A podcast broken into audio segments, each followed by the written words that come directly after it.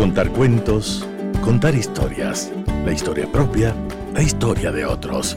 Desde este momento en Radio Sucesos, Déjame que te cuente. Déjame que te cuente. Un programa conocido por Gisela Echeverría Castro.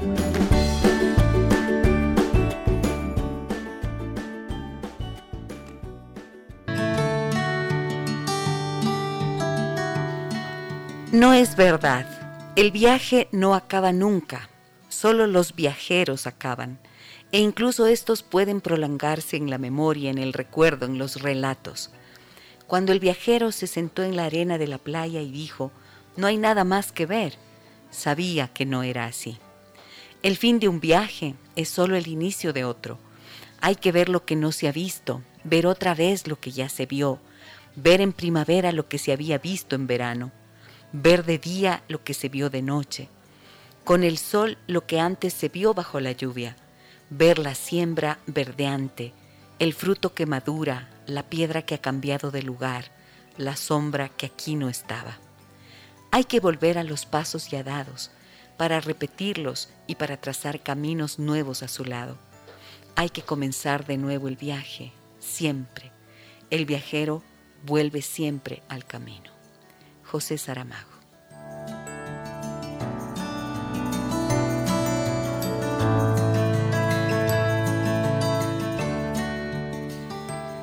Amigas y amigos de Radio Sucesos, muy buenos días, bienvenidas, bienvenidos a nuestro programa. Un gusto inmenso para mí estar nuevamente con ustedes en esta mañana.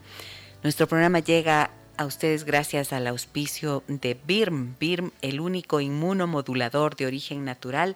BIRM es una promesa de vida. Déjame que te cuente. Déjame que te cuente. El mes de noviembre el mes de noviembre y hasta los primeros días de diciembre, a nivel mundial se desarrollan campañas de sensibilización para mm, tratar de alguna manera de reducir las cifras que existen de violencia hacia las mujeres. Las niñas, las adolescentes, las mujeres jóvenes, las mujeres adultas, las mujeres de la tercera edad viven situaciones de violencia que desgraciadamente todavía no son superadas a pesar de tanto trabajo y tanto esfuerzo que se ha desarrollado en este sentido. Y dentro de los uh, de todo lo que puede considerarse violencia hacia las mujeres, pues habremos escuchado, ¿no es cierto?, tantas veces que existe la violencia psicológica, la violencia eh, física, la violencia sexual, la violencia económica. Y cuando hablamos de violencia de género, yo lo decía hace poquitos días, no nos referimos únicamente a la violencia hacia las mujeres, porque también hay hombres que viven violencia. Entonces, a mí me gusta hacer esta diferencia. Cuando hablamos de violencia de género, me gusta incluir allí a los hombres y las mujeres que sienten y viven situaciones de maltrato en sus relaciones de pareja o a nivel intrafamiliar.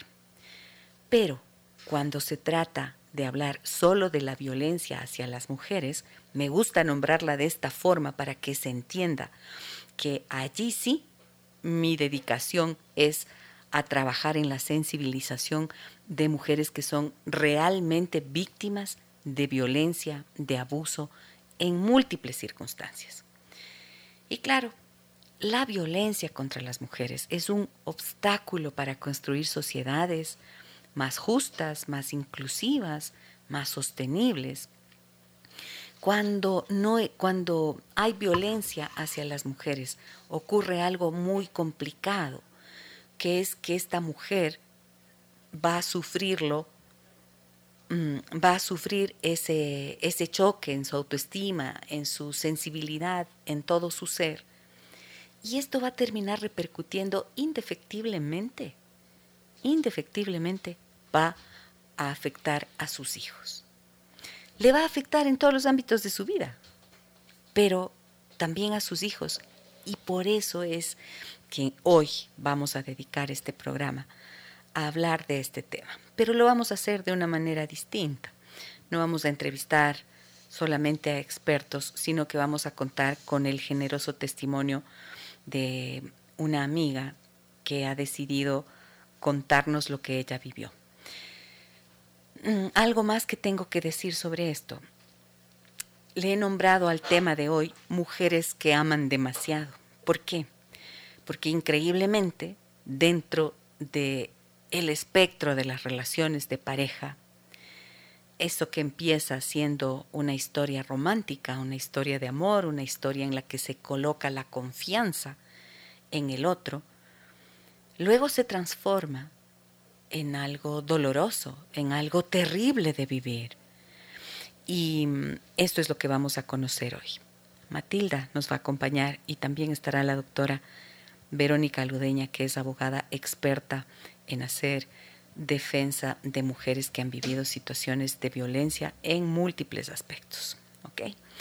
Entonces voy a empezar dando la bienvenida a Matilda. Y bueno, antes, antes, perdón, antes de, darle la bienvenida a Matilda, quiero mm, saludarles a todas las personas que se encuentran con nosotros en esta mañana en eh, nuestra página de Facebook, en donde hacemos diariamente la transmisión de nuestro programa. Em, hacemos un Facebook Live y allí quiero saludar a quienes nos acompañan. También ustedes saben que pueden seguirme en Instagram y allí mm, tendremos, eh, allí tienen ustedes contenido de valor que siempre considero que puede aportar a la vida de las personas y de las familias. Voy a saludarle a la doctora Verónica Ludeña primero. Hola Verónica, buenos días, bienvenida. Ella recibe nuestra llamada y la tenemos en contacto vía Zoom. Ella reside en la ciudad de Loja. Buenos días, Verónica, bienvenida al programa. ¿Cómo estás? Buenos días, muchísimas gracias. feliz de estar compartiendo con ustedes en este programa y más aún en un tema muy interesante como es la, violencia ante a la mujer y, y a los niños específicamente feliz de compartir anécdotas y poder ayudar en lo más esencial en estos temas. Eh, como en realidad manifestaste, eh, mi nombre es Verónica Ludeña, vivo en la ciudad de Loja, acá ejerzo la profesión del derecho y me especializo en temas constitucionales y en sí también en temas de familia y estamos en este proceso dándole la mano a nuestra amiga para que pueda salir adelante y lleve una relación exitosa y con sus hijos, más bien por, por ella y por el entorno familiar en el que se deben criar sus, sus hijos. Dime una cosa, Verónica, dentro de tu experiencia como profesional, del derecho y acompañando a personas y a mujeres específicamente que viven situaciones de violencia. ¿Qué es aquello que a ti más te duele cuando enfrentas situaciones, cuando escuchas los relatos y van a pedir tu ayuda? ¿Qué es eso que más te conmueve, te duele y te indigna al escuchar esas historias? A ver, a, veces eh, dentro, dentro de los procesos judiciales que nosotros tenemos en cuanto a violencia, hay muchas cosas que no se pueden determinar y no se pueden justificar con el juez. Ah, la tardanza de los juicios es demasiado indigna, porque de repente las audiencias están programadas para seis a ocho meses y muchas de las veces las personas que son agresoras tienen ese modo de convencimiento, ¿ya? Y cuando tú ya llegas a una audiencia de seis meses, ella la convenció para que retire, las, para que retire la denuncia. Las lesiones ya pasaron, los insultos ya pasaron y todo vuelve a un estado de normalidad. Cuando después de un tiempo nuevamente vuelven a ser agredidas por sus parejas y mucho más grave que la primera vez en la que le agredió. El sistema está colapsado. Las audiencias son súper lentas, súper retrasadas. Si tú pides que dentro de, ese proceso eh, se oficie al hospital para que exista una valoración y un tratamiento psicológico, no existe tal tratamiento, no existen eh, tales citas programadas, no hay una ayuda hacia la mujer, hacia el hombre, hacia los niños eh, no hay esa ayuda que la jueza necesita para tener dentro de la audiencia un justificativo que llegue a determinar que en realidad esa persona fue agredida y que tiene un daño psicológico sumamente fuerte. Otra de las cosas es que tú necesitas probar. En derecho tú necesitas probar. ¿Y cómo pruebas cuando muchas veces no hay lesiones físicas? Y el probar de manera psicológica, que aparte te lo derivan a la fiscalía y este es otro problema, el, eh, el maltrato psicológico es mucho más complejo probarlo. Y más aún cuando al otro lado la persona que agrede tiene una capacidad de mentira y de convencimiento única. Entonces sí son cosas que dentro de la profesión indignan cuando de repente tú lo que necesitas es que el juzgador juzgue la actitud de, de esa persona que está fallando y no logras determinar y justificar en audiencia ese tipo de agresión y de repente salen muy campantes, felices y siguen agrediendo eh, eh, psicológicamente. Son varias cosas que suceden dentro de nuestra profesión que en realidad sí hay mucho tema de discusión. Mira, qué importante todo lo que tú nos comentas y qué duro debe ser enfrentarse precisamente a esa imposibilidad Em, de probar algo ante un juez, de tener una oportunidad en el sistema para que se cumplan los tiempos. Como tú dices, está colapsado. Y entonces, ¿cuánto tiempo le va a tomar a una persona sentir que se resuelve la situación que lleva, ¿no es cierto? O sea, me suena esto em, terriblemente frustrante para los profesionales como tú y también mm, decepcionante para aquel que está haciendo intentando ser defendido, ¿no es cierto? Y además creo que ahí, en esa cantidad de tiempo, supongo, cuántas cosas ocurren en ese tiempo que no se actúa, que no se sentencia, que no se dictamina o que no logra comprobarse. Cuánto dolor, cuánto sufrimiento hay debajo para las personas que están en esa situación, ¿cierto? ¿Aló? Sí, sí, hay, hay muchas cosas que llaman la atención y una de estas es que de repente las eh, contravenciones por violencias eh, o maltrato eh, intrafamiliar prescriben, ya muchas veces al año, a los dos años, a los tres años. Y todo este tiempo el abogado tiene que estar moviendo el juicio para que éste no se archive, para que éste no prescriba. Y a veces las personas a lo mejor ya logran separarse de, de, la del agresor y ya deciden vivir solas y abrirse sus, sus propios caminos y sus propios espacios. Y viendo que las fechas de las audiencias están sumamente largas, ellos lo que dicen es ya no, o sea, ya me pegó, ya me golpeó, ya me gritó, pero ya estoy fuera de la casa, ya no tengo un hogar con él, entonces yo ya no quiero verlo ni en la audiencia. Y se archiva. Y ese agresor que debe ser sancionado, ya, eh, queda libre, queda feliz, ya, ya, ya, la justicia no le, no le pone eh, la rigurosidad de la ley que tiene que cumplir por, por, por su acción causada. Y a lo mejor ellos sí, es muy bien, dejan una pareja y van con otra y continúan y continúan y continúan. Y no es tan solo el hecho de una mujer, porque eso también le puede pasar a un hombre. Pero es el mismo sistema, o sea, es el mismo tiempo. Exacto, ok. Ahora voy a darle la bienvenida a Matilda, esta amiga nuestra que ha decidido compartir su historia. Mm, hola Matilda, buenos días. Su nombre ha sido cambiado precisamente para proteger su identidad y le agradezco profundamente por animarse a compartir con nosotros su testimonio. ¿Cómo estás, Matilda? Bienvenida al programa. Buenos días, Gisela. Muchas gracias. Yo muy contenta de participar en tu programa. Gracias por tomarme en cuenta para este espacio.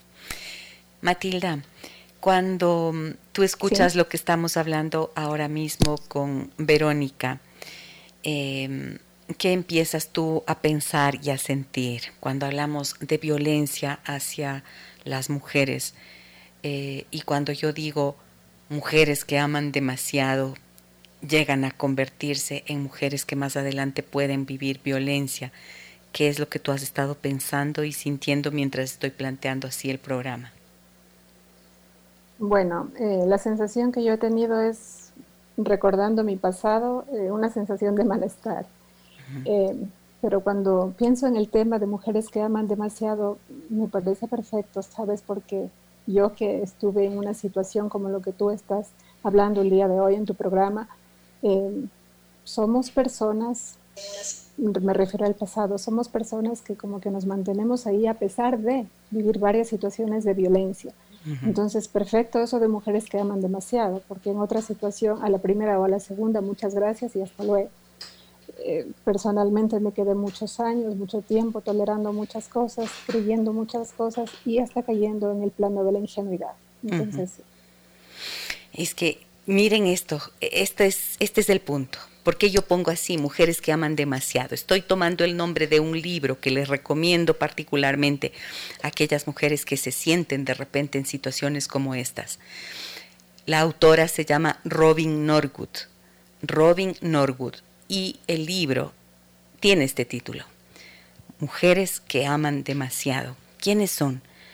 Aquellas personas que, como Matilda nos acaba de mencionar, em, se han quedado demasiado tiempo en esa relación, en una relación en la que vivían situaciones injustas y no pueden ser juzgadas, no pueden ser criticadas por haberse quedado allí porque ya vamos a ir entendiendo las razones profundas de por qué alguien se queda en una situación como esa.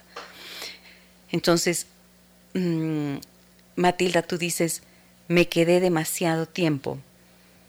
Y yo te pregunto, ¿qué crees tú que fue lo que te impidió salir de esa relación antes o cuándo crees que pudo haber sido a tiempo? Bueno, eh, me impidió el miedo más que todo. El miedo y por mi baja autoestima, la baja autoestima que yo tenía en ese entonces, de pensar en el qué dirán, y qué dirán mis amigos, y qué dirán mis papás. Y como yo tenía un divorcio anterior, yo tenía terror a separarme de mi segunda pareja, mi segundo esposo. Entonces ese temor me hizo quedarme ahí. Y, yo digo que claro, eh, fue muy tarde porque tuve un primer hijo yo desde los primeros meses de matrimonio ya tuve un matrimonio muy difícil. Sin embargo, pasaron los años y yo tuve una segunda niña, ya viviendo en el infierno. Entonces, por eso digo que es demasiado tardío. Ahora, dime, em, ¿en qué tú notabas la violencia de tu pareja contigo? ¿Qué era lo que configuraba ese infierno en el que tú viviste, Matilda? Bueno, mi, mi ex esposo tenía un problema de alcoholismo. Yo hasta que viví con él no me había dado cuenta del alcoholismo como enfermedad. Simplemente era una persona que tomaba licor, tenía sus fines de semana con sus amigos y, y de ahí no pasaba, o sea, no lo había visto de otra manera, hasta que me tocó vivirlo en carne propia. Entonces, la violencia yo la viví porque una persona alcohólica miente de frente, mirándole a los ojos, engaña, eh, hace promesas que no va a cumplir. Es una persona manipuladora, es una persona muy inteligente en ese sentido. Y yo me permitía envolverme en esa situación, no tenía suficientes herramientas para tomar decisiones y para salir de ahí. Entonces yo me fui volviendo cada vez más dependiente de esa persona, mi mundo era esa persona y mi autoestima se fue arruinando completamente. Entonces yo llegué a sentirme un ser humano insignificante. Entonces, en ese sentido sentí la violencia y él finalmente podía hacer conmigo lo que él quería. Yo giraba alrededor, mi mundo giraba alrededor de él. Él era el centro de mi vida. ¿Y mm, qué pasaba en tu interior, en tu ser, viviendo dentro de ese infierno y pensando que él era toda tu vida y habiendo tú, mm, habiendo tú mm, eh, sentido que dependías tanto bueno, yo era una mujer muy triste en ese tiempo. Eh, yo de verdad no sé cómo, yo alguna vez lo conversaba y no sé cómo sobreviví, cómo trabajé, cómo hice mis cosas, cómo no, no pasaron cosas mayores en mi vida, porque vivía en automático, mi pensamiento era él. Eh, la verdad es que no lo sé, no lo sé. Es, si yo lo recuerdo, lo veo ahora, regreso a ver mi pasado y y era una persona que no tenía conciencia, no tenía pleno valor de, mí, plena identificación. Y ¿Qué fue lo que, cómo lograste entonces empezar a hacer algo diferente, Matilda? Bueno, em, lo, que, lo que más dolor me causó y que fue lo que me impulsó a buscar ayuda para salir de esta situación fue mi hijo. Yo me veía como una mujer completamente incapacitada para criarlo a mi hijo. No tenía, tenía tanta depresión y tanto malestar que yo, si por mí era, yo pasaba en la cama todo el día, no trabajaba y no hacía nada, no podía, estaba completamente deprimida. Y veía como mi hijo pequeño tenía esa necesidad de su madre y yo era su madre. Y eso fue lo que me hizo buscar ayuda, porque no podía permitir que mi hijo creciera de la misma manera. Entonces fue ahí cuando empecé a hacer terapia y empecé a ver la vida y el mundo de manera diferente, pero fue un proceso que me tomó muchos años. ¿Qué, qué fue lo más duro para ti mm, de ver en tu hijo como consecuencia de esto que estaba ocurriendo en tu vida? ¿Qué fue lo más difícil para ti? Lo más difícil que mi hijo, por ejemplo, yo estaba acostado en una cama, como ejemplo, que mi hijo se acercara y yo no podía atenderlo. Me preparaba, no me levantaba a hacerle una comida, no podía abrazarlo y decirle te amo. Lo que yo quería para mi vida no podía dárselo.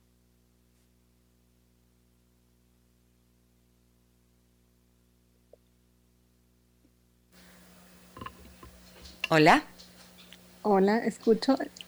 Perdón. ¿Sigo al aire, Gisela? Sí, sí, sí, sí, discúlpame, sí. Ok. Adelante. Entonces, eh, ese fue el dolor que yo tuve. Entonces, busqué ayuda para ser una madre como tal, para darle ese amor, esa atención, ese cariño y esa dedicación a mi hijo como él lo merecía. Porque el padre definitivamente estaba ausente. Él era completamente ausente del, del hijo, de mi, de mi hijo. Y pues sí, en mi caso también. ¿Cómo, cómo, ¿Qué intentaste hacer tú antes de buscar ayuda? ¿Qué intentabas con él? Ya que consumía alcohol y ya que se desarrollaban escenas mm, violentas o dolorosas, o en qué consistía esa violencia cuando él consumía alcohol, eh, ¿y qué intentaste tú para tratar de resolver eso antes de buscar la ayuda profesional? Bueno, yo en mi pensamiento absurdo, así lo veo ahora, yo pensaba cambiar a esa persona. Yo le apoyaba mucho, eh, pensaba que ya llegaba el fin de semana y al otro fin de semana las cosas iban a mejorar y al otro mes iba a mejorar. Y nada mejoró nunca, todo empeoró con el paso del tiempo. Entonces, incluso yo intenté hacer terapia con él, pero era algo obligado, él no lo buscaba, entonces nunca se consiguió absolutamente nada. Y bueno, mi anhelo era realmente era que ese matrimonio saliera a flote, que pudiéramos estar juntos, tener la familia que yo había querido, pero no fue posible. Comprendí finalmente que se necesitan dos. Una pareja los dos tienen que trabajar, los dos tenemos que remar, porque de lo contrario, por más que uno ponga el 100% a esa relación, es imposible que esa avance. Ahora, eh, lo que tú me preguntaste también en qué consistía la violencia, eh, Violencia física como tal, yo no la tuve, no la viví. Fue violencia emocional. Eh, él hablaba mal de mí con todo el mundo, luego me di cuenta. Hablaba mal de mí todo el tiempo. Entonces, cuando yo, por ejemplo, por alguna razón tenía contacto con algún amigo de él o con los familiares de él, yo no podía desenvolverme como una persona normal porque tenía miedo, tenía vergüenza, una vergüenza profunda porque sabía cómo él hablaba de mí, cómo él se expresaba de mí, porque unas tres ocasiones lo escuché, o sea, e, eran palabras soeces. Perdón que lo mencione aquí, no sé si puedo decirlo al aire. Sí, por favor. Perdón, por ejemplo, esta hija de puta, cosas así. Y yo decía, pero si soy su esposa, soy la madre de su hijo, ¿cómo podemos llegar a cosas así? Eh, fue mucho maltrato emocional, psicológico.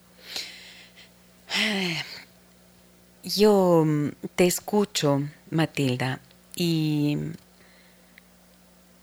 y pienso, ¿cómo es justo vivir este tipo de situaciones? ¿Quién puede merecer un trato como el que tú nos acabas de mostrar? ¿Quién puede... Mm, para nadie, nadie, nadie es justo vivir situaciones semejantes a las que tú viviste. Y, pienso en esto que mencionaste que es tan importante, ¿no? Tú dijiste, ver a mi hijo que estaba viviendo eso y las consecuencias de ese dolor. Entonces eso me movió a buscar ayuda. ¿Tú notaste algo en ti? ¿Notaste algo en ti, por ejemplo, en relación a tu propio hijo? Como si tú por esa violencia que vivías estabas quizás más ansiosa, nerviosa, em, irritable quizás, te volvías más impaciente con tu hijo. ¿Notaste alguna repercusión en este sentido? Por supuesto, Gisela. Esto es una cadena, porque él me hacía daño a mí y yo no estaba en capacidad de estar 100% con mi hijo y por lo tanto, sí, claro, yo me volví una, me volví una mujer irritable, impaciente, intolerante. Él era un niño. Entonces, claro, yo le respondía de manera soez, siendo un niño. No le daba la atención que necesitaba, eso también es agresión. Es decir, la cadena de agresión va desde arriba hacia abajo. Entonces, yo no quería que él viva esa agresión tampoco, porque yo no estaba siendo una buena madre, yo lo reconozco. Con los años me tocó reparar con mi hijo. Sí, yo me volví, me volví una mujer igual. Yo creo que la violencia pasa de arriba abajo y yo vivía violencia, estaba llena de eso y por más que yo quería dar amor a mi hijo no podía. Y también le estaba dando violencia, por supuesto. Mujeres que aman demasiado, que se quedan en relaciones crueles, injustas, en relaciones en donde viven maltrato, en donde viven humillación, en donde poco a poco su propia autoestima va volviéndose cada vez más frágil y van a tener efectos a nivel individual, pero también en su rol materno, como nos acaba de comentar Matilda. Vivir en esos infiernos generalmente suele ser el resultado de múltiples factores.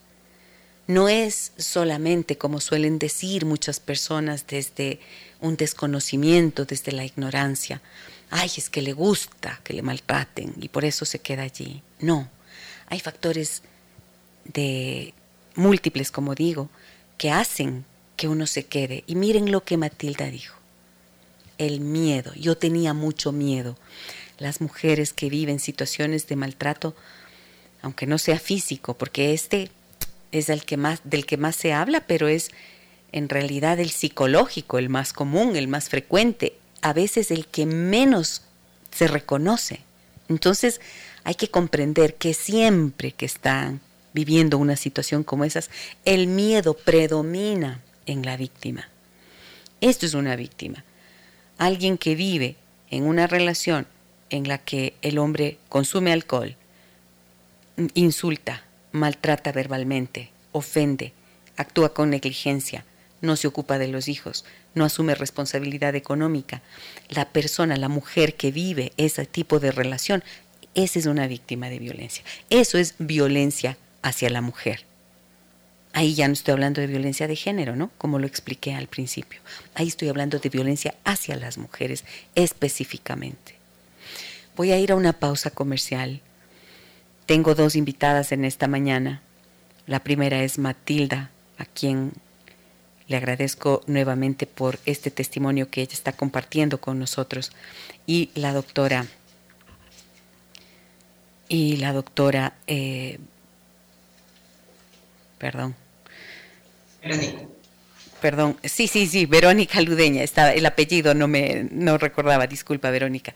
La doctora Verónica Ludeña, abogada que trabaja en defensa de las mujeres y acompaña a las mujeres en esos procesos. Las dos están con nosotros vía Zoom, residen en la ciudad de Loja y voy a la pausa para retornar con ellas y seguir profundizando en este tema.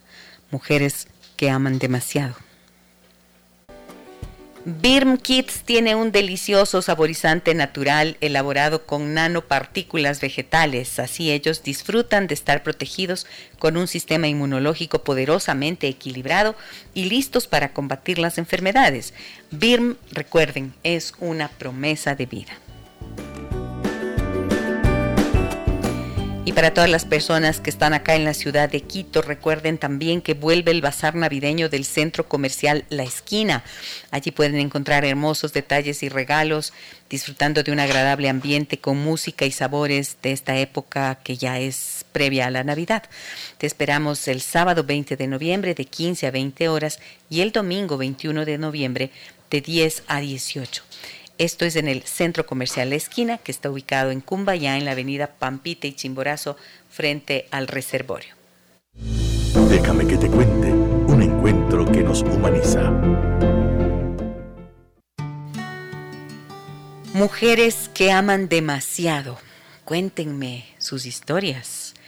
Mm, cuéntenme qué sienten, qué piensan al escuchar este testimonio que nos da Matilda. Cuéntenme qué piensan, qué sienten cuando escuchan a la doctora Verónica Ludeña decir, este sistema está colapsado, las causas pueden tardar tanto tiempo dentro de los juzgados y es difícil hacer la defensa y hacer que esa justicia ocurra. Entonces da tiempo para que los agresores más o menos se burlen de la justicia y esto significa una humillación para las mujeres que la viven.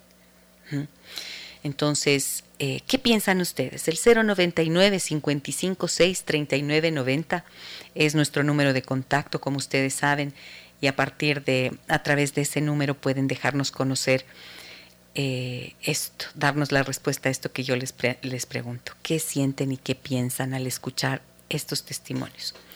Y voy a saludar a las personas que están con nosotros conectadas en este momento en Facebook, a Katy, Silvia, María José, Paulina, Rosa, Karina, Diana, Eliana, Carolina, Jackie, Narcisa, otra Diana, Ana Lucía, Andrea, Alexandra, Verónica, Consuelo, Paula, Gabriela. Muchas gracias a ustedes. Aquí Adriana me dice, es peor todavía cuando el agresor termina convirtiéndose en víctima ante los ojos de la ley. Esto suele pasar con frecuencia, ¿no? Esto suele pasar con frecuencia. Verónica, cuéntame, ¿lo has visto así como nos dice Adriana, que el agresor termina convirtiéndose en víctima ante los ojos de la ley? Sí, es eh, lo que le indicaba. O sea, a veces muchas de las eh, personas que llegan como víctimas a lo mejor no tienen el suficiente apoyo, sea por parte del abogado que asume la defensa eh, y no tiene la suficiente capacidad de expresión para hablar. Y a lo mejor no porque no pueda hacerlo, sino porque con todo el maltrato psicológico que ha causado esto, la persona se vuelve tímida, se vuelve insegura, no expresiva, ¿ya? En cambio, eh, la otra persona va a ser una persona siempre fuerte, siempre directa. Y a veces, muchas de las veces, los jueces no ven el lado humano, no ven el lado más sensible. Y y el agresor se vuelve víctima. Sí he tenido varios casos de esos, en realidad sí he tenido. Y por eso es que tenemos que los juzgadores muchas veces se equivocan el momento de juzgar y en vez de poner eh, la pena que le corresponde, les dicen que en vista de que no se ha encontrado ningún eh, hecho que justifique la agresión, se archiva la causa. Pasa muchas veces. A veces también es porque eh, estamos en una sociedad y, Loja es pequeño, no es grande. Entonces, cuando los maltratos se dan entre personas conocidas, ¿ya? Por ejemplo, un concejal, la esposa, un abogado, la esposa, qué sé yo. Muchas veces nosotros tenemos ya la apariencia expuesta hacia la sociedad. Y cuando tú llevas un caso de estos ante el juez, lo primero que te dicen, o pienso, me imagino, ya que te dicen, ay, pero si es tan bueno, ay, pero si es un amor. Entonces, está loca. ¿Cómo lo va a denunciar si nosotros lo conocemos muchos años y es una persona tan perfecta? Y por eso a veces eh, no creen en lo que está pasando en sí y terminan archivando el proceso por falta de pruebas o porque de repente el examen eh, psicológico no llegó pronto con, el informe de recomendaciones. o porque el examen médico no le dio incapacidad más de cinco días. Entonces son muchas cosas que suceden dentro de estos procesos. Y fíjate, en ese mismo sentido, por acá eh, me comenta alguien, ¿no es cierto? Adriana dice, yo busqué ayuda, pero nadie quiso hacerse cargo del caso debido a que él es abogado y tenía un puesto de mucho poder. Entonces uno se siente desprotegida y sola. Por supuesto, de eso se trata. Y dentro del el proceso que Matilda vivió, algo así ocurrió y precisamente hoy por eso está ella aquí con su abogada actual. ¿No? Algo extraño ocurre también en los abogados que no quieren hacerse cargo de ciertos casos, que de repente quizás también abrumados por ese mismo sistema de justicia que es tan complicado como nos acabó de explicar la doctora Verónica Ludeña, eh, pueden no actuar de forma recta, de forma ética, eh, no sé, y mm, y pienso que no ocurre solamente en las ciudades chicas. Creo que allí se puede ver más esta situación, ¿no es cierto? Porque lo que mencionabas es importante. Más conocidos, gente que de pronto tiene una visibilidad pública, pero ocurre en todo lugar. Ocurre en cualquier lugar. Y de aquí, de, aquí de Quito, también tengo montones de historias así que he trabajado en consulta. En este caso, Matilda, de acuerdo a lo que, a este punto, a este aspecto, eh, tú viviste recientemente una situación complicada en la que la persona que antes te defendía, la abogada que antes te defendía, mm, no actuó de la forma que esperabas, ¿cierto? Cuéntanos esa parte, por favor, de tu historia. Hola, Matilda, ¿estás ahí? Sí. Ah, ya, perdón. Estoy aquí. Perdón. Perdón. Sí, en realidad eh, yo tenía un, bueno, cuando, permíteme comentar esto, cuando nosotros nos divorciamos, cuando me divorcié, pues yo quedé con un régimen de visitas abierto. Yo tengo dos hijos.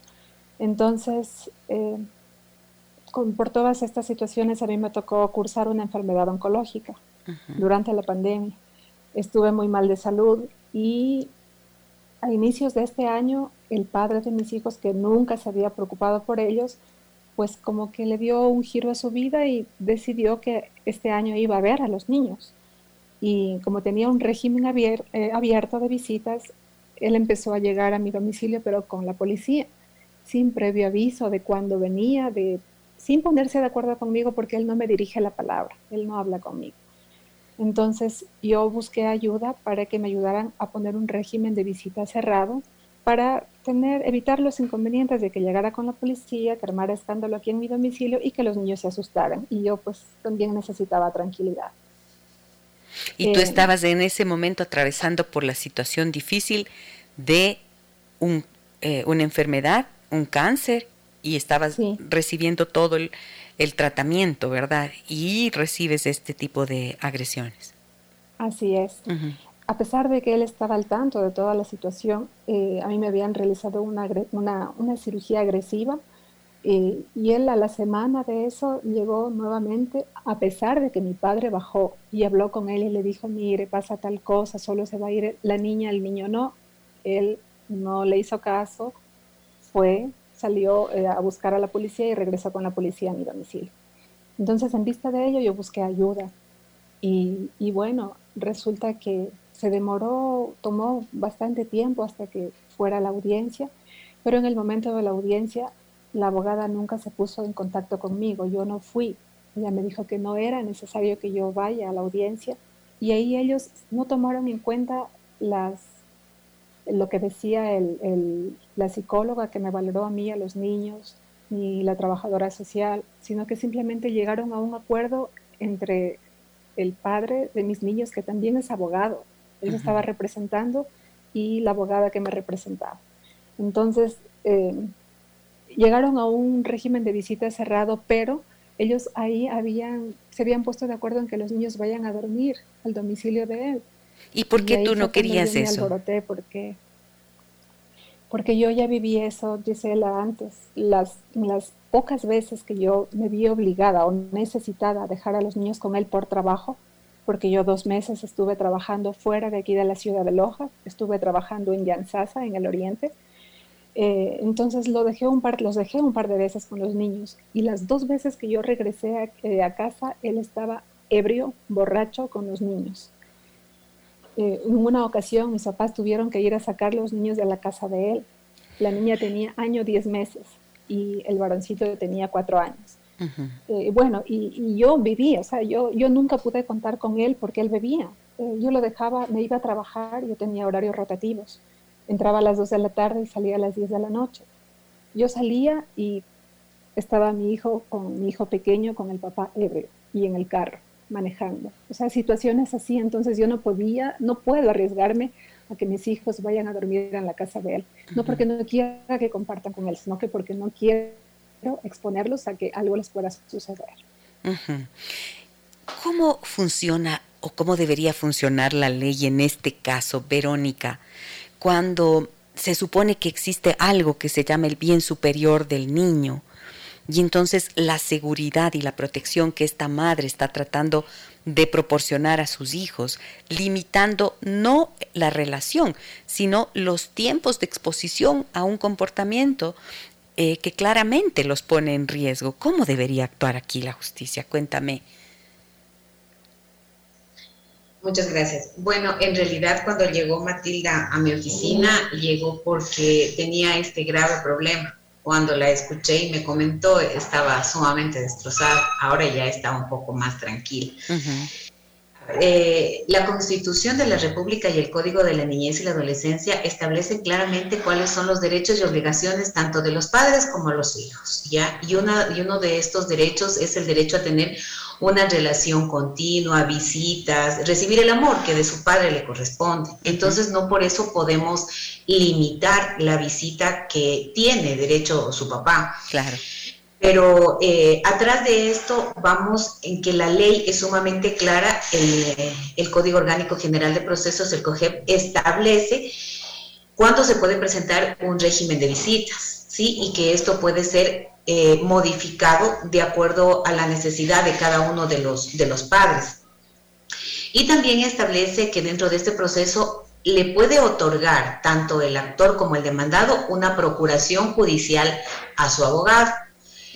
En estos casos, las procuraciones judiciales yo considero que se las debe dar cuando tú tienes una confianza extrema con tu abogado, cuando tú sabes qué profesional es, qué tipo de profesional es, porque encima de eso va la ética del profesional y la responsabilidad para tu cliente, ¿ya? Y a lo mejor eh, muchos no la tienen.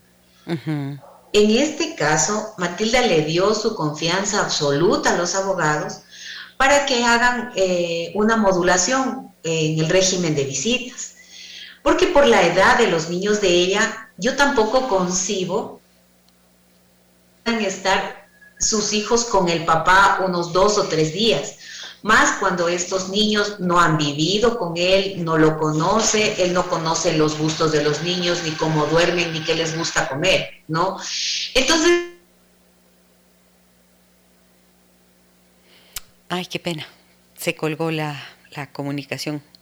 Parece que hubo alguna falla de internet y Verónica, eh, se suspendió la, la comunicación con Verónica.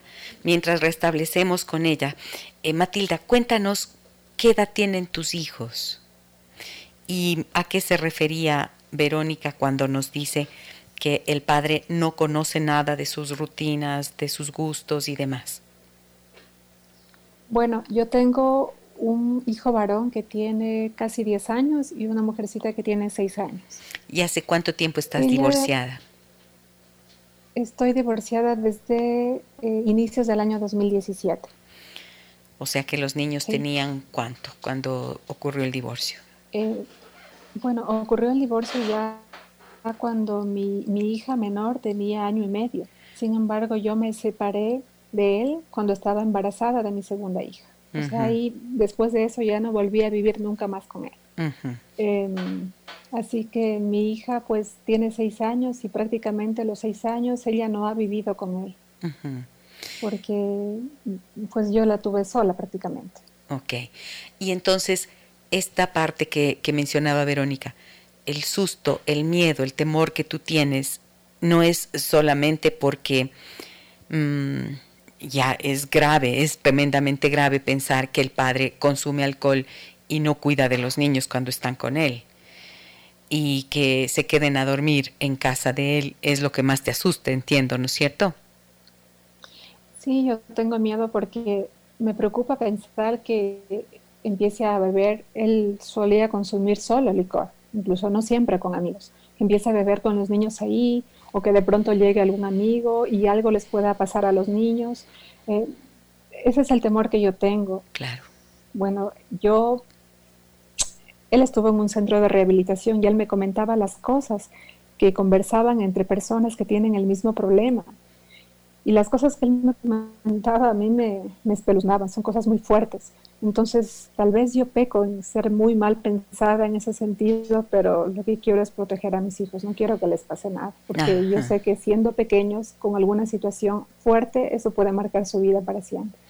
Desde luego que sí, y yo también tendría el mismo temor si fuera tú, y creo que esto es de lo que se trata, pero Ahora, ¿cómo va el proceso? Perdimos la conexión con, Verónica, no, no, hemos logrado todavía restablecerla, restablecerla, pero me gustaría que me cuentes cómo va ahora el proceso legal con que estás siguiendo, en el que te está acompañando precisamente la doctora Verónica Ludeña. Bueno, eh, de lo anterior ya no se pudo hacer absolutamente nada porque como la abogada llevaba mi voz, en otras palabras, eh, pues eso quedó ahí. Simplemente lo que estamos haciendo ahora es nuevamente solicitar un régimen de visita cerrada. Así que estamos en eso. Yo espero que esta vez podamos llegar a un acuerdo tranquilo y, bueno, y todo sea por el bienestar de mi familia y de mis hijos. Sí. Eh, yo, si ustedes se ponen a pensar un, un poquito, ¿no? Y miran lo que Matilda nos ha compartido. Ella es una mujer profesional, de las ciencias de la salud, es médica. Tiene estos dos hijos que todavía son pequeñitos. Vivió una situación muy dura dentro de su relación de pareja por la, el consumo de alcohol y finalmente logró divorciarse cuando ya tenía cuando su segunda hija tenía apenas un año. Y aunque su pareja desapareció del escenario de las responsabilidades hacia los niños durante mucho tiempo. El año pasado intentó volver a verlos, pero lo hizo desde una actitud violenta e intimidante. Conocía él que Matilda atravesaba por una situación de enfermedad de cáncer. Tuvo que enfrentar esa violencia en medio de las quimioterapias que tenía que recibir, en medio del cuidado de dos niños chicos, en medio del temor de estos niños de perder a su madre. Y esa violencia todavía no para allí, porque luego viene esta situación en la que la abogada se pone de acuerdo con el señor que también es abogado y no respeta lo que es la necesidad profunda de una madre de cuidar de niños tan pequeños para que un padre que ha sido históricamente negligente no les vaya a causar daño, pues. No. Entonces es como una violencia completa porque es institucional, es relacional, es de la pareja, es emocional, es psicológica. ¿No? Y también aquí hay una violencia económica, ¿cierto? Porque el régimen de visitas suele estar, es una parte de las relaciones en este sentido, pero también tiene que haber el cumplimiento pues de una de unas responsabilidades económicas, que en este caso tampoco se han cumplido, ¿verdad, Matilda? Así es, Gisela. Eh, yo creo que eh, justamente el detonante para lo que pasó eh, en este año que él venía a mi domicilio con la policía es justamente eso. Lo que sucede es que él no había cancelado como un año y medio de lo que tenía que cancelar el aporte para los niños, la pensión alimenticia. Entonces yo solicité una boleta de apremio y bueno, finalmente eso se, se llevó a cabo y él estuvo, eh, estuvo preso. pero no tardó más que un viernes y el lunes a primera hora que él canceló todo, pues salió. Y luego de eso fue que él se alborotó completamente y empezó a hacer este, este tipo de situaciones violentas para los niños y para mí. sí. Claro, entonces hay violencia económica y luego hay represalias. Recuperamos el contacto con Verónica. Bienvenida de vuelta, Verónica, ya te tengo aquí. Em, Muchas gracias. ¿Qué pasa con mi computadora? Eh, sí. Bueno, quisiera preguntar. Perdóname un segundito. Lo que quería era preguntarte, tú como profesional del derecho, ¿qué piensas? O sea, ¿qué es el camino que estás tomando ahora para poder defender a, a, Matilda y a sus hijos? Bueno, después de que yo recibí ese proceso, eh, ya cuando vino Matilda a mi oficina, me di cuenta que en realidad las, los abogados a los que ella han contratado dentro de la audiencia llegaron a una conciliación, ¿ya? Y eso está permitido porque la misma procuración dice que se puede conciliar. Pero claro, esto obviamente es antes de entrar a la audiencia, uno se le pregunta al cliente, ¿qué es lo que usted necesita y hasta dónde usted me deja conciliar? Entonces el cliente le manifiesta, ¿sabe qué? Mire, a tal lado, hasta tal punto, fines de semana, miércoles, qué sé yo. Y eso se tiene que respetar. Entonces las abogadas hicieron un abuso de la procuración que se les dio y dentro de este proceso ellas conciliaron más allá de lo que la actora del proceso solicitaba. Y así es como lograron un régimen de visitas totalmente absurdo, dándoles eh, fines de semana para que vayan a dormir en la casa del papá, entre semana también para que los vea y en vacaciones, un periodo de vacaciones, uno con el papá y otro con la mamá, sin ver más allá los informes técnicos, porque cada departamento, cada proceso va con un informe técnico de trabajo social y de la psicóloga, que podrían respaldar. En este caso, son resoluciones que se emiten dentro de este tipo de procesos de, de régimen de visitas y tenemos una resolución en firme. Cuando Matilda llegó a mi oficina yo le manifesté que no hay cómo apelar, porque obviamente otras personas eh, le dicen, sí, mira, esto se apela, ponle a conocimiento del juez. No, no hay cómo apelar porque es un acuerdo de las partes. Pero en cambio hay una diferencia muy grande en lo que son sentencias y resoluciones. ¿sí? Y las resoluciones se pueden modificar. Si hoy día me sale la sentencia, yo ya después de dos, tres días, qué sé yo, puedo pedir nuevamente, perdón, si, me sale una resolución, yo después de tres días puedo pedir nuevamente una regulación del régimen de visita. En este caso lo que estamos haciendo es solicitando nuevamente al juez eh, una regulación del régimen de visitas que se tome en cuenta los informes presentados por los departamentos correspondientes y estamos también en solicitando la revocatoria de la procuración judicial que Matilda le dio a sus abogados. Con el fin de que, de que el juez en audiencia, por más que diga, sabe que el, papá también es abogado o es gobernador, pero igual, o sea, él tiene que ver el fondo del asunto. Claro, que es un padre con antecedentes alcohólicos y que pone en riesgo la seguridad de los hijos entonces, esto tiene que ser pues un detalle importante. ¿Cómo se procede en esos casos? ¿Y qué mm, de cara a, lo que sería justo, a lo que sería justo, qué es lo que tendría que haber ocurrido en esos casos? Eh, en este caso, Verónica. A ver, con las pruebas aportadas por el Departamento de Trabajo Social y el psicólogo de la unidad de familia, más la versión que dio, que debió haber dado Matilda dentro del proceso, y los informes debieron haber presentado a lo mejor una copia de la, de la sentencia de divorcio dentro de este proceso, donde se determina las causales del divorcio, donde se determina el problema que tiene el, el señor en cuanto al alcoholismo, entonces el juez no pudo irse más allá de lo que solicitaba en este caso Matilda, porque el juez es garantista de los derechos de los niños y él tiene que velar por su seguridad emocional y por su seguridad física. Entonces, en este caso, eso no hubo. Ya la producción de la prueba no hubo y como ya hubo una conciliación, fue el resultado de la resolución. Y es lo que ahora nosotros tenemos que hacer en este proceso. En este proceso tenemos que llevarlo hasta la final y que el juez entienda que existen los resultados psicológicos que determinan que el señor no está capacitado para llevarlos todo un fin de semana o todo un mes de vacaciones, porque eso complicaría en, la salud mental de los chicos. Muy bien.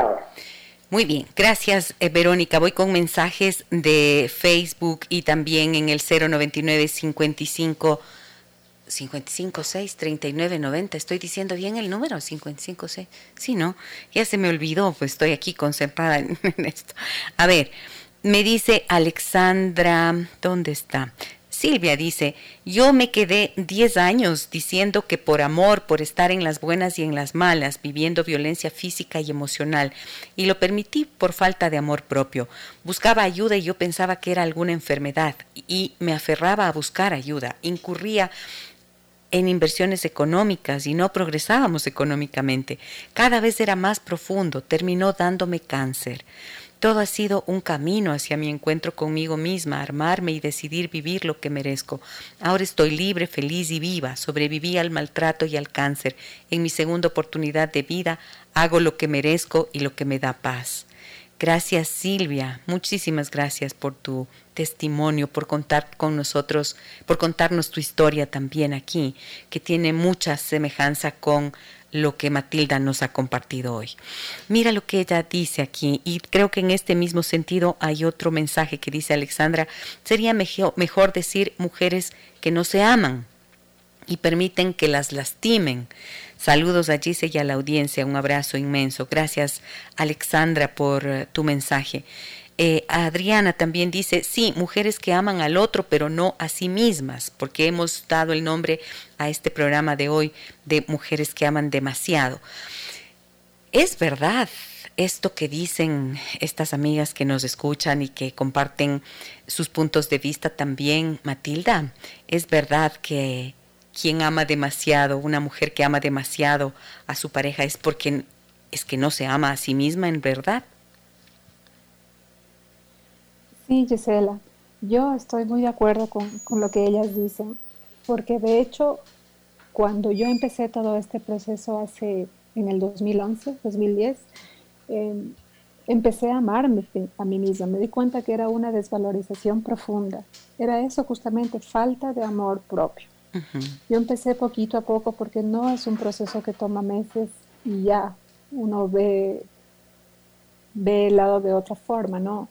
Eh, me tomó muchos años y empecé así. Ahora me amo en todos los sentidos porque eh, yo te había comentado, yo por ejemplo no me cuidaba en mi aspecto físico, no hacía actividad física, comía lo que sea. Por mi trabajo yo hacía turnos rotativos, yo dormía a la hora que sea, me amanecía trabajando. O sea, eso es falta de amor propio porque sí, pues yo fui poco a poco y ahora yo me amo, yo me cuido, yo duermo bien, me visto bien, me alimento bien. Entonces, eso es amor y eso mismo yo transmito a mis hijos y les enseño a mis hijos el amor. Entonces, muy de acuerdo, en realidad me faltaba amor y por eso me quedé enganchada en esa relación. Ahora que me amo y que veo las cosas de manera diferente, pues de ninguna manera podría relacionarme con él ni con ninguna persona que me trate de esa manera. Ya no. Javier dice saludos y un tema muy profundo. Lamentablemente falta mucho en nuestra sociedad para entender el respeto mutuo y la igualdad. Le agradezco a Javier porque es eh, la voz, eh, una voz masculina dentro de, esta conversación en la que las voces de las mujeres están más presentes el día de hoy. Em, Adriana también me dice, existe una falta, una falsa ética profesional y lo que terminan haciendo los abogados es usar la ley como herramienta para beneficiar al victimario. Bueno, esto no siempre ocurre, como estamos escuchando a la doctora Verónica Ludeña ella hace una diferencia, tiene una claridad en las cosas que, como, como hay que proceder, ¿no es cierto? Entonces, no siempre, no podemos meter a todos en el mismo saco, pero sí pasa muchísimo lo que tú dices, Adriana, y esto es lo lamentable. Y fíjense que lo que nos cuenta Matilda y lo que nos están contando también eh, Verónica, ella, Matilda, fue traicionada en la confianza por una abogada, por una mujer. O sea que a veces se piensa que las mujeres por solidaridad de género van a poder defender de mejor manera esos procesos y a estas personas que viven lo que viven. Pues no, a veces no. No se trata ni de ser hombre ni de ser mujer. Se trata de tener claridad y de tener un compromiso ético con quien te consulte y con tu vocación, con el trabajo que elegiste hacer, ¿verdad? Voy a una nueva pausa brevísima, regreso enseguida porque quiero preguntarle finalmente a Matilda cómo logró salir de allí. El bazar navideño del centro comercial La Esquina ha vuelto. Encuentra allí hermosos detalles y regalos, disfruta de un agradable ambiente con música y sabores de la época. Este bazar navideño se desarrolla este sábado 20 de noviembre de 15 a 20 horas y el domingo 21 de noviembre de 10 a 18 horas. Centro Comercial La Esquina te espera en Cumbayá, Avenida Pampite y Chimborazo frente al reservorio. Déjame que te cuente un encuentro que nos humaniza.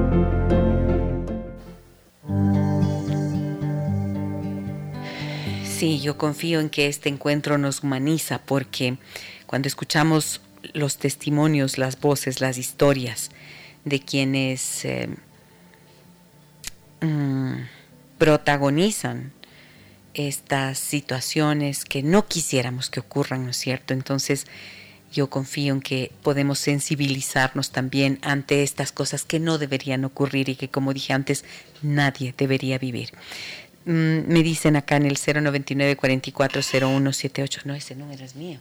Uy, uy, uy, uy, uy. 099 5563990, perdón. Hola Gise, me dicen, primero quiero felicitarte por este programa. Existimos muchas mujeres que vivimos en violencia, pero no nos atrevemos por muchos factores. Yo vivo con mi pareja hace tres años. Antes de eso fuimos novios cinco años. Al inicio todo era bonito y sus celos eran justificados. Ahora, desde que vivo con él, me dice que soy vaga, que no hago nada en la casa, aunque en realidad sí lo hago. Tengo un hijo de un año al que me dedico todo el tiempo. Desde que supo que estaba embarazada, me llevó a vivir a otra ciudad alejándome de mi familia. Tristemente dependo económicamente de él y cuando intentaba regresar a mi casa, él les convencía a mis papás que yo debo estar con él porque es mejor para los tres. Me siento atrapada, aunque cada día más consciente que debo hacer algo al respecto. Un fuerte abrazo a Matilda. Su testimonio nos anima a que otras mujeres podamos hablar y sobre todo tener esperanza. Muchísimas gracias.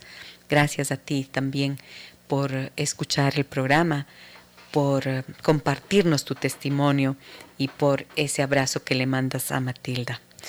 Matilda, escucha esto que... ¿Qué le puedes decir a esta amiga que te envía este abrazo y que dice que tu testimonio anima que otras mujeres también puedan hablar y tener esperanza? Bueno, muchas gracias por ese abrazo lo devuelvo de igual manera, igualmente. Lo que yo le puedo decir es que, bueno, que no deje pasar mucho tiempo, que busque ayuda. Hay personas profesionales y valiosas que a uno le ayudan a ver la vida desde otro punto de vista y, y que no deje pasar mucho tiempo porque los hijos crecen y a veces uno lleva en el alma ese cargo de conciencia de lo que no hizo con los hijos por la cadena de violencia que mencionaba. Entonces, busca ayuda te pueden ayudar a ver las cosas diferente y, tal vez así no puedes brindarle únicamente buenos ratos, buenos recuerdos y amor a tu hijo y no situaciones que puedan causarle dolor en el futuro. Diana dice, soy de Loja y he vivido un tiempo fuera de la ciudad, ahora he regresado, pero no me siento bien aquí. He activado el juicio de alimentos de mis hijos y me frustra tanto estar en estos procesos judiciales porque hay abogados que usan sus artimañas para que los procesos no avancen. A veces solo quisiera irme lejos porque lejos me siento tranquila, pero comprendo que es un derecho de mis hijos y yo debo reclamarlo, pero emocionalmente no me agrada esta situación. Claro, es que es terriblemente desgastante, durísimo, ¿no es cierto? Pero fíjate, Diana, que nos escuchas, hay profesionales que no usan esas artimañas, hay profesionales que se pegan a la ley, hay profesionales que a pesar de las dificultades del sistema y de las limitaciones que hay en ese sentido, perseveran y acompañan de forma ética, responsable, sensible a sus, a sus em, ¿cómo se dicen aquí? A sus clientes, ¿no es cierto? A sus consultantes, digamos. Entonces, ten confianza en eso. Y ahí te podemos, eh, ya que estás en Loja, te podemos dar el número de contacto de la doctora Verónica Ludeña, que puede acompañarte sin duda, eh, como lo está haciendo ahora con Matilda, que nos acompaña hoy. Matilda, em, cuenta entonces, a ver, acá me dicen, Hola Gisela, ¿cómo me identifico con las mujeres que hoy han compartido sus historias? Yo también aguanté un maltrato psicológico por más de 20 años y a pesar de que ya me libré de la persona tóxica, sigo pagando las consecuencias de esa relación. Me dio cáncer y finalmente logró llevarse a mi hijo al que veo solo de vez en cuando. Ay, qué dolor del corazón. Hmm. ¿Qué piensas de esto, Matilda? Tú eres médica y has vivido un proceso canceroso que lo estás lo has superado con éxito, gracias a Dios, y en beneficio de tu vida y de tus hijos. Mm, pero fíjate que hay otra persona también que nos ha escrito y nos cuenta lo mismo. Vivieron situaciones de violencia y han vivido y sus cuerpos han enfermado. ¿Cómo ves tú esto? Sabes, Gisela, que yo creo que está relacionado el sufrimiento o la carga emocional que una persona tiene con la enfermedad física, en este caso con el cáncer. Eh, yo ahora comprendo que el dolor que pueda estar viviendo ahora futuro puede... Mama. Y Perdona, perdóname, Matilda, disculpa, pero lo último, yo comprendo que el, el cáncer, hasta ahí te escuchamos y se interrumpió. Em, decía que yo creo que está relacionado la enfermedad física, en este caso el cáncer, con las emociones, con la carga emocional negativa que uno puede estar llevando o las relaciones tóxicas, por decirlo de alguna manera, dañinas, destructivas. Entonces decía que en mi caso yo desarrollé un cáncer de mama y creo que estuvo directamente relacionado con lo que yo viví durante esos años y bueno, y con situaciones de mi infancia también, porque todo esto influye. Eh, así que de lo que escucho aquí en el programa, dos personas también han desarrollado cáncer y han vivido violencia de alguna manera. La influencia está directamente relacionada. Ahora sí, cuéntanos, ¿qué hiciste para salir? ¿Qué fue lo que te ayudó para salir de esta situación y para ver, para estar hoy, como decías, queriéndote, amándote, cuidando de ti? Y a pesar de que estás lidiando con esta situación en el escenario legal, estás allí firme y sintiéndote en paz contigo. Bueno, em, los tiempos de Dios son perfectos y las casualidades, no sé si llamar las casualidades, pero están ahí. Yo recuerdo que hace 10 años escuchaba un programa en Sonorama, se llamaba Adán sin Eva, que era dirigido por ti, Gisela. Yo ahí tuve la grandiosa oportunidad de, conocerte, de escucharte. Escuchaba ese programa y me quedaba enganchada a la radio. Recuerdo que salía del trabajo a las 3 y a las 3 me conectaba hasta llegar a la casa y, no podía desprenderme. Era como que recibía una gotita de agua en el desierto. Como que encontraba la salida para lo que yo estaba viviendo, porque yo acudía a mis amigas y no encontraba solución. Acudía a mi mamá y me decía, el matrimonio es así, tienes que aguantar.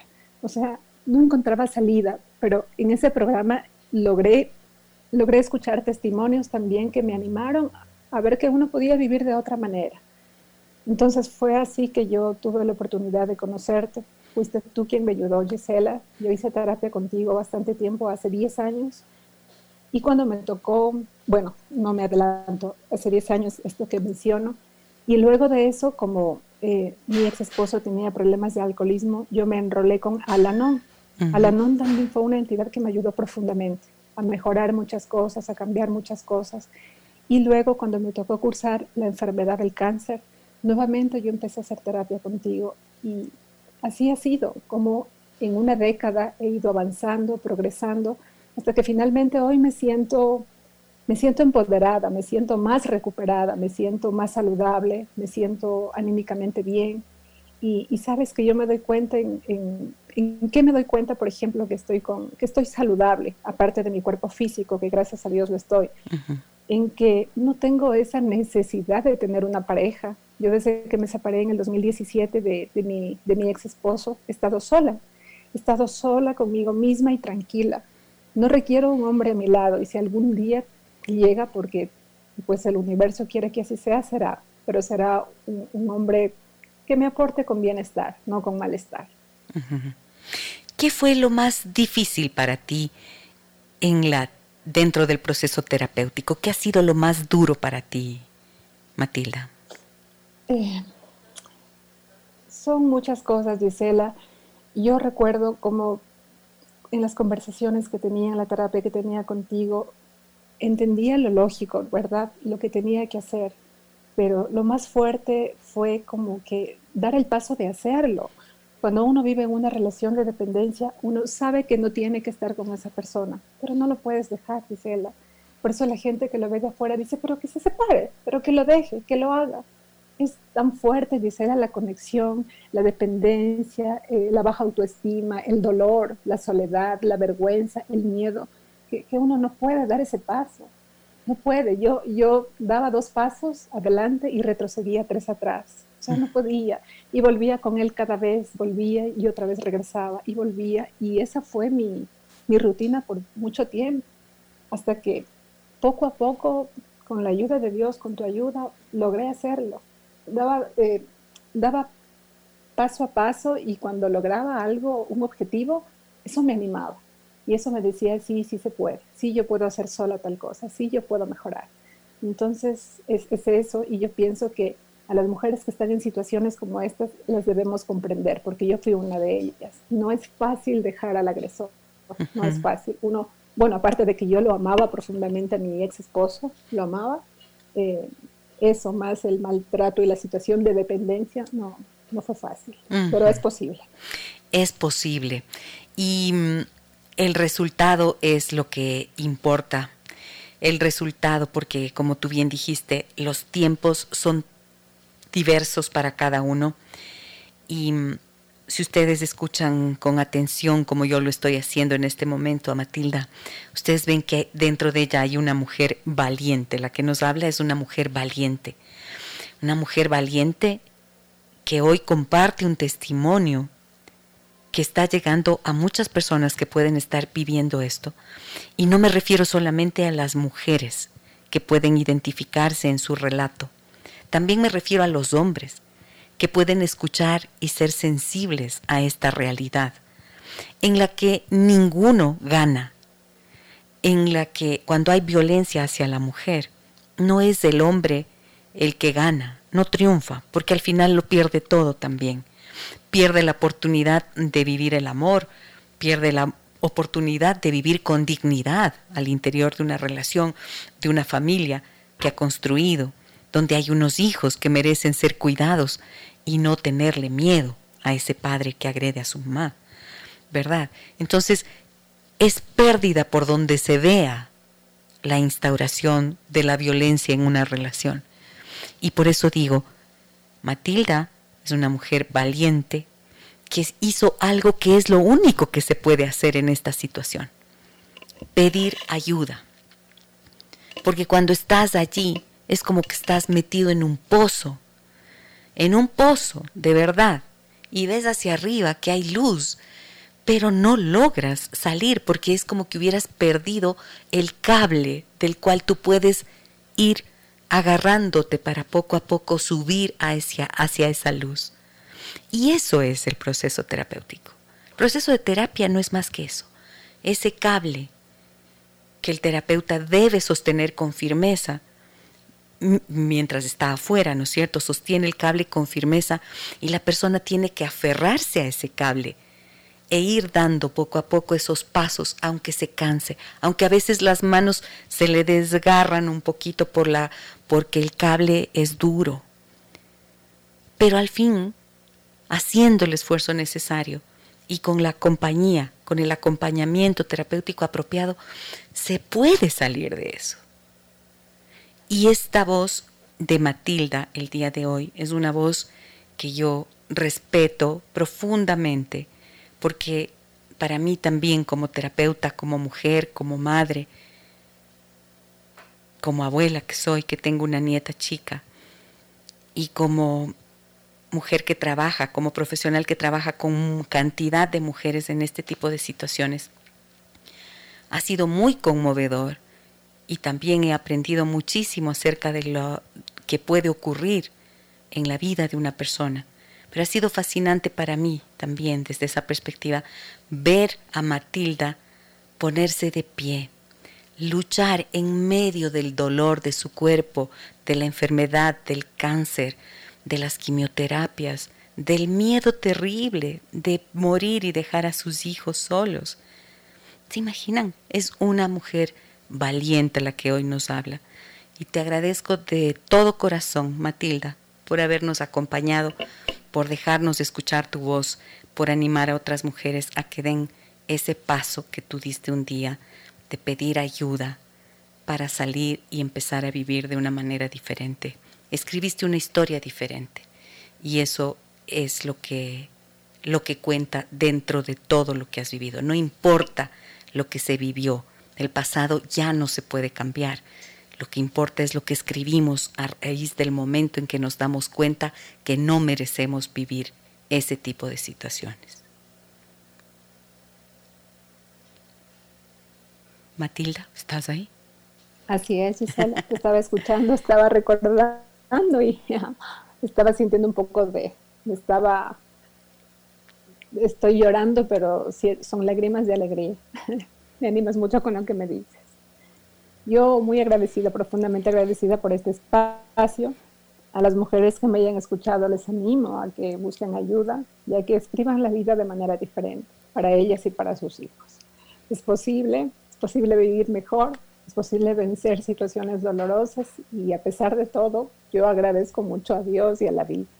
Mm. Incluso a este cáncer que tuve que vivir porque me cambió la vida para bien. Y aquí estoy ahora eh, viviendo, viviendo bien, viviendo con una mejor relación con mis hijos, viviendo en amor y en bienestar. Muchas gracias. Gracias, Matilde. Matilda. Muchísimas gracias. Y gracias también a la doctora Verónica Ludeña por acompañarnos el día de hoy. Gracias a todos ustedes por escucharnos, por acompañarnos, por pensar juntos, por reflexionar, por eh, unirnos en una tarea que creo que es de todos, cada día, cada momento, encontrar la posibilidad de vivir en paz. Y no hay ninguna forma de vivir en paz, sino es viviendo libres de violencia. En lugar de ir contra la violencia, yo siempre les animo a las personas, a todas, a quienes me escuchan, a quienes con quienes trabajo, les animo a ir hacia la búsqueda de la paz, no en contra de la violencia, sino hacia la construcción de la paz. Eso es lo que nos va finalmente a proporcionar la tranquilidad y el bienestar a los que todos, al que todos tenemos derecho y a esa vida de dignidad, como digo, que es lo único que todos merecemos. Muchísimas gracias. Ha sido un programa conmovedor, ¿no? Fuerte emocionalmente. Te abrazo profundamente, Matilda. Em, a, Matilda la acompañé en la primera etapa de su terapia de manera presencial y en la última, cuando ya vino contándome que tenía este proceso de cáncer, lo hemos hecho solo virtualmente. Imagínense que ella venía de Loja, se hacía los viajes de Loja acá para poder hacer su proceso. Eso es alguien que decide salir de lo que está viviendo hace lo que sea necesario. Y hoy lo hemos hecho online. La virtualidad nos ha permitido que estando ella en esas circunstancias, hagamos el proceso y funcione igualmente porque somos dos seres humanos en un encuentro para poder hacer cambios positivos en la vida. Estoy conmovida. Estoy conmovida. Muchísimas gracias de nuevo. Un abrazo grande a todas y todos. Recuerden que nuestro programa llega gracias al auspicio de BIRM. BIRM, el único inmunomodulador de origen natural. BIRM es una promesa de vida. y mañana tendremos la oportunidad de conversar con una persona que tiene tanto, tanto que contarnos, em, el montañista Iván Vallejo, que es un orgullo para nuestro país. Ha subido tantas cumbres, ha conquistado tantas cumbres y con él compartiremos la banda sonora de su vida. Un abrazo grande a todas y todos. Ya saben que soy súper abrazadora, ¿no? Tengo que, Andrea me dice algo, mensajes. Mensaje, me dice, ah, perdón. Excelente programa, les felicito. ¿Podrían, por favor, ayudarnos para poder lograr que padres irresponsables nos paguen la pensión, que es derecho de nuestros hijos? Los padres que tienen que pagar la pensión creen que para nosotras es un negocio el recibirla. Me identifico totalmente con Matilda, nos dicen por ahí. Eh, yo por falta de dinero no puedo divorciarme legalmente, solo llevo separada ya 11 años. Acabo de recibir una llamada para Matilda, que la admiran mucho y que Dios la bendiga. Qué bueno. Gracias, Gisela, por este excelente programa, pues creo que nos sentimos identificadas muchas mujeres. Por favor, que se vuelva a repetir este tema, a ver si puedo comentar testimonio. Bendiciones. Claro que sí. Está para ustedes este espacio abierto. De eso se trata, que construyamos juntos una nueva conciencia. Mañana nos vemos. Gracias a todos. Las historias que merecen ser contadas y escuchadas. Historias que conmueven, historias que inspiran. Mañana, desde las 9 y 30, déjame que te cuente. Déjame que te cuente. Con Gisela Echeverría Castro.